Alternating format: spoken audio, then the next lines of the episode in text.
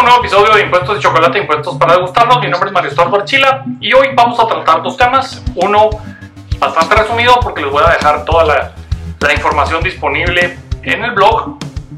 Y el otro es sobre una situación que ocurre en la eh, presentación y entrega de documentos en la administración tributaria que sucede también en el resto de la administración pública y que debe ser, creo yo, atacado y resuelto por las autoridades lo más pronto posible a todos los niveles eh, debidos. Pero esto, esto, es una, esto es una crítica constructiva a la, por una situación particular de la administración tributaria, pero realmente es para toda la administración porque sucede en toda la administración. Solo porque me dedico a tributario, pues de ahí es donde eh, muchas veces tiene uno, eh, pues en lo que se dedica, tiene uno más ejemplos con los cuales ilustrar algún punto.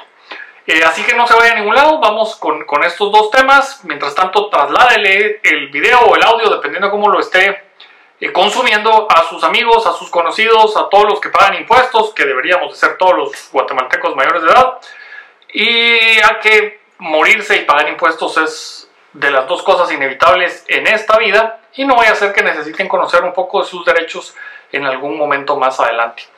Por lo que los invito a que se suscriban, denle clic a la campanita. También estamos disponibles con contenido en Patreon, patreon.com, diagonal impuestos y chocolate. Y ahí en los niveles Benjamin Franklin y VIP van a encontrar eh, seminarios y que se han dado webinars que están grabados y ahí tienen acceso en esas suscripciones. Y también para los VIPs en Patreon tenemos la sesión mensual en la que por una hora platicamos en Zoom sobre temas de impuestos, nos vamos conociendo y vamos creciendo en conocimiento tributario mutuamente.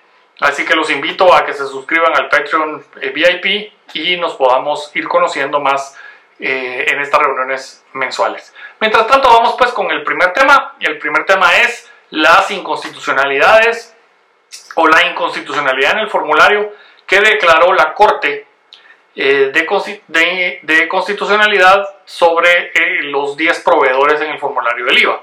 Y el segundo tema es la entrega de documentos a la presentación de memoriales en la administración pública.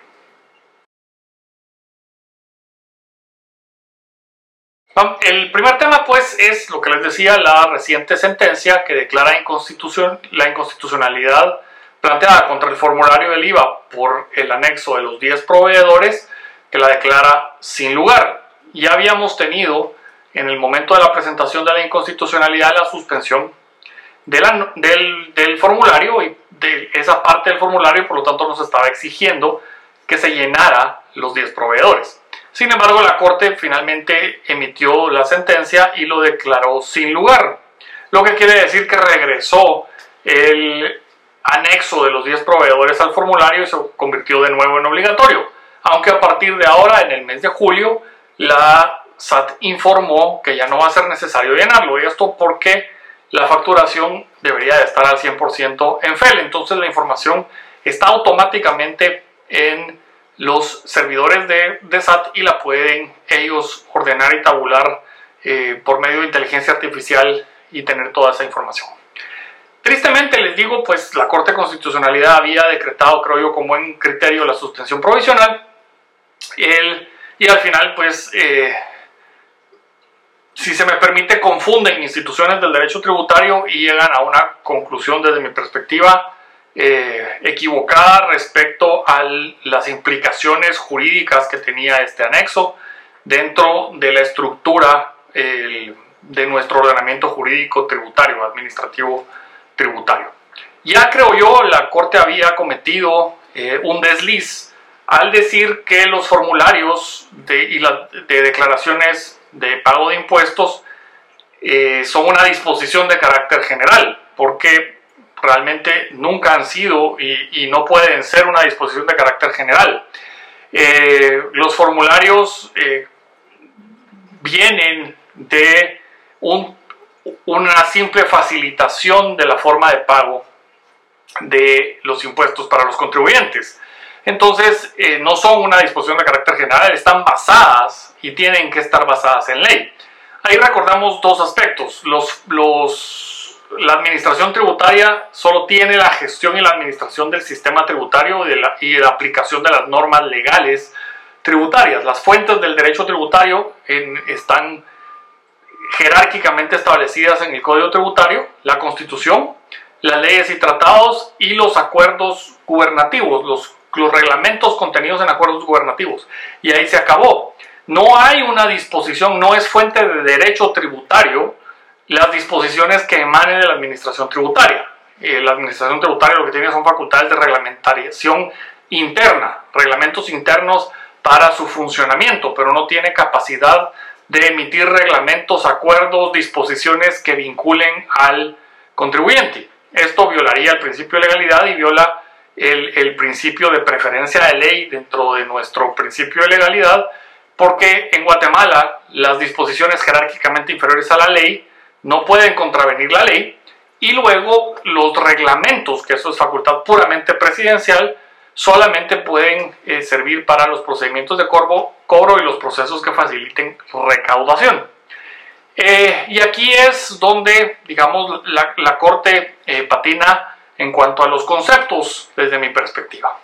Primero dice que ese, ese anexo era parte de las facultades de fiscalización de la administración y por lo tanto los podía poner ahí porque la administración tiene para sí eh, facultades de verificación e investigación y fiscalización del contribuyente en el cumplimiento correcto de sus obligaciones.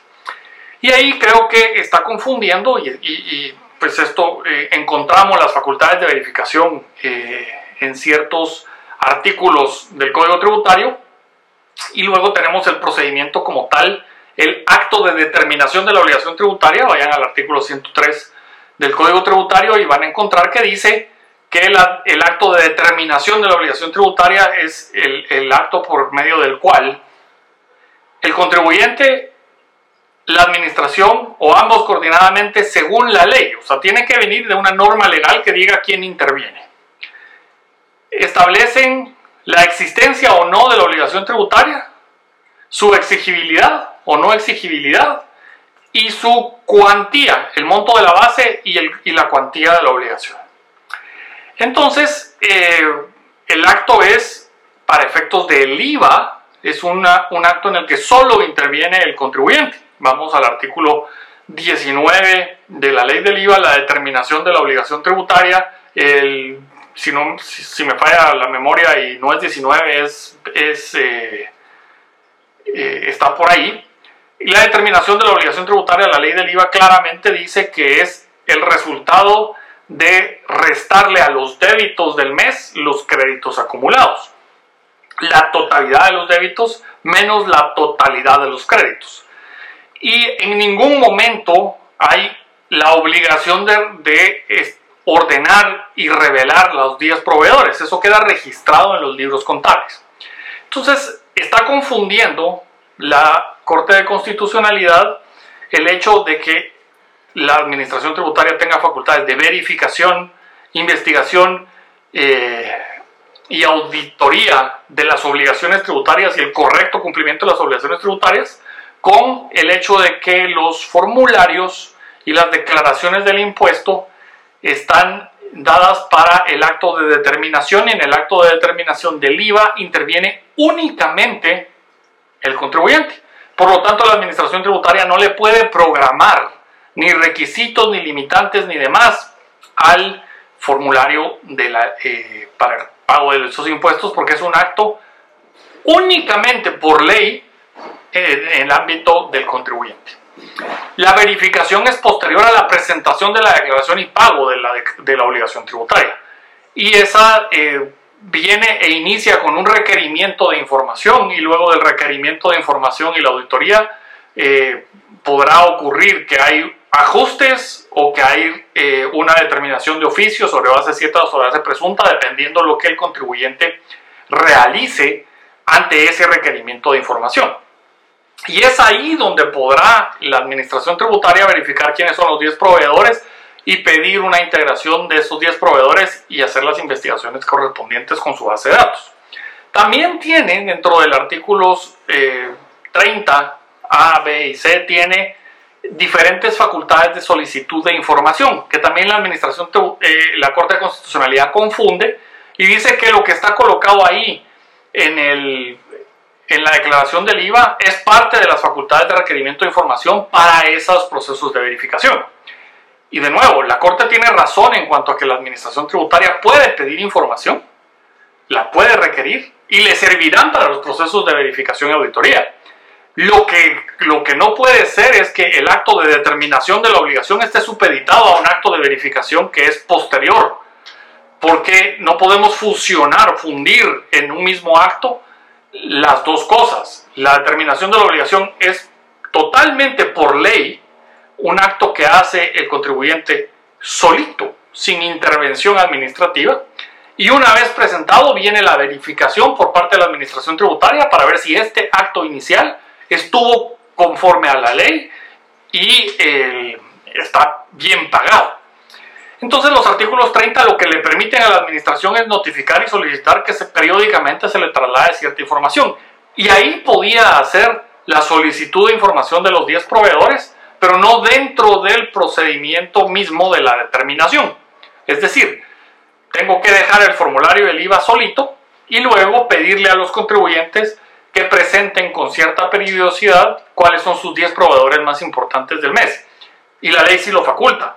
Lo que no puedo es colocar un requisito que la ley no establece dentro de los requisitos para determinación de la obligación en el IVA, totalidad de débitos menos totalidad de créditos, y colocarle un requisito de verificación, que es, es siempre la verificación con posterioridad a la presentación y pago de esa declaración.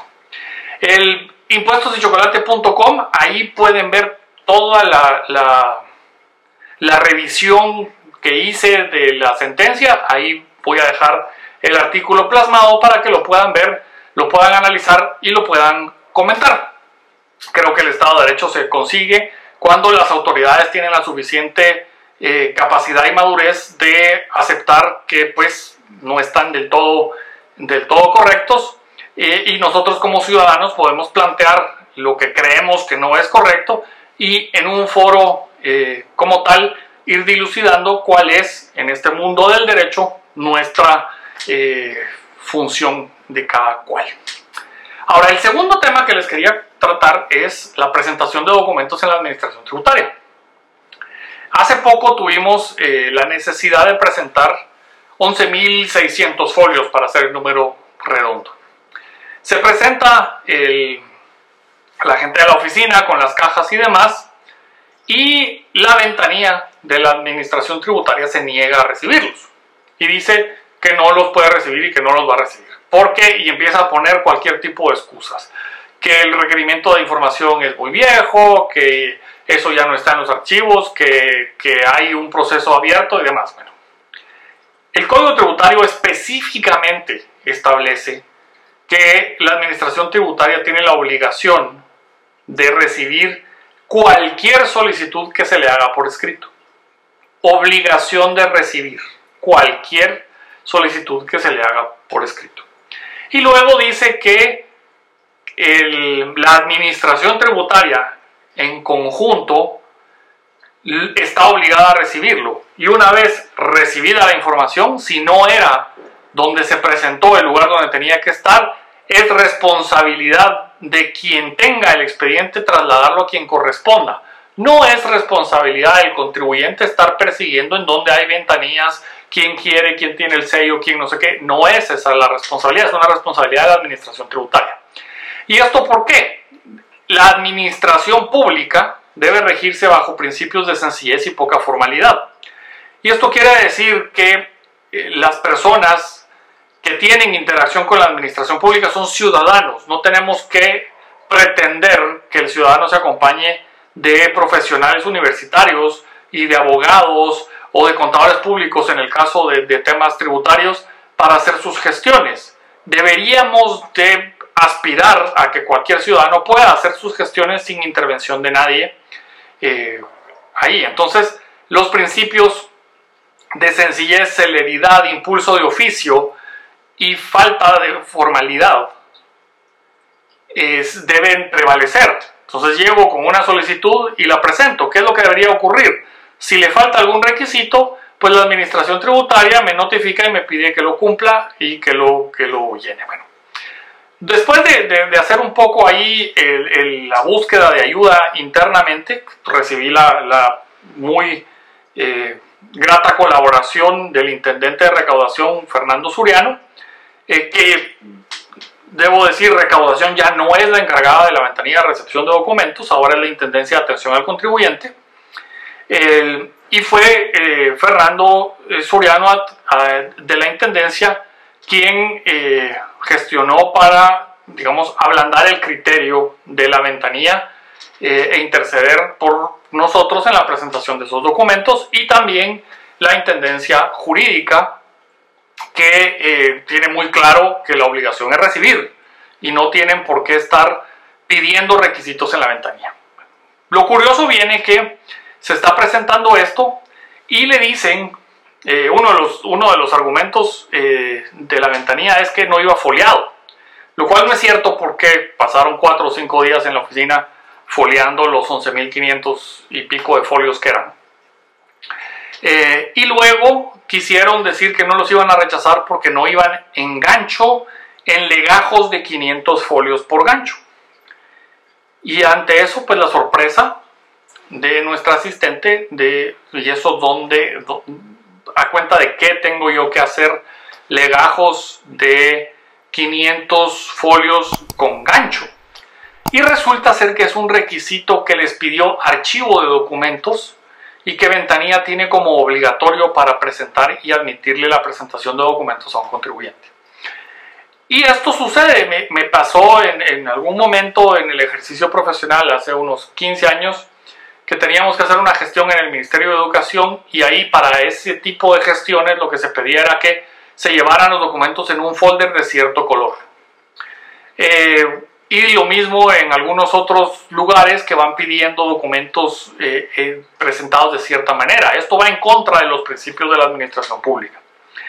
Y mucho peor es que una oficina interna como archivo le exija al contribuyente que haga algo. Primero, el Código Tributario lo que dice es que la Administración Tributaria debe foliar el expediente. En ningún lado dice que sea el contribuyente el que lo tiene que foliar. Y luego dice que cualquier solicitud por escrito tiene que recibirla obligatoriamente. Por lo tanto, no valen o no, no, no es permisible que se deniegue la recepción de documentos por requisitos como gancho, número de folios, eh, color de folder, foliación, etc. Eso no, no está permitido en ley. Y de nuevo, bajo principios eh, generales, principios constitucionales de libertad de acción, el contribuyente, el administrado, el ciudadano puede hacer todo lo que la ley no prohíbe, mientras que el funcionario, el empleado público, solo puede hacer lo que la ley le permite. Y la ley no le permite poner estos obstáculos a la presentación de los documentos. Y eh, pues esto es un llamado a la administración pública en general para que verifiquen que sus ventanillas de recepción de documentos no tienen estos impedimentos para que el ciudadano pueda acceder a su derecho de petición constitucional del artículo 28 de nuestra Constitución. Pues aquí los dejo. Esto fue Impuestos de Chocolate. Mi nombre es Mario Estordo Chila y los espero en el próximo episodio. Y chocolate. Impuestos para que nos degustemos. Impuestos.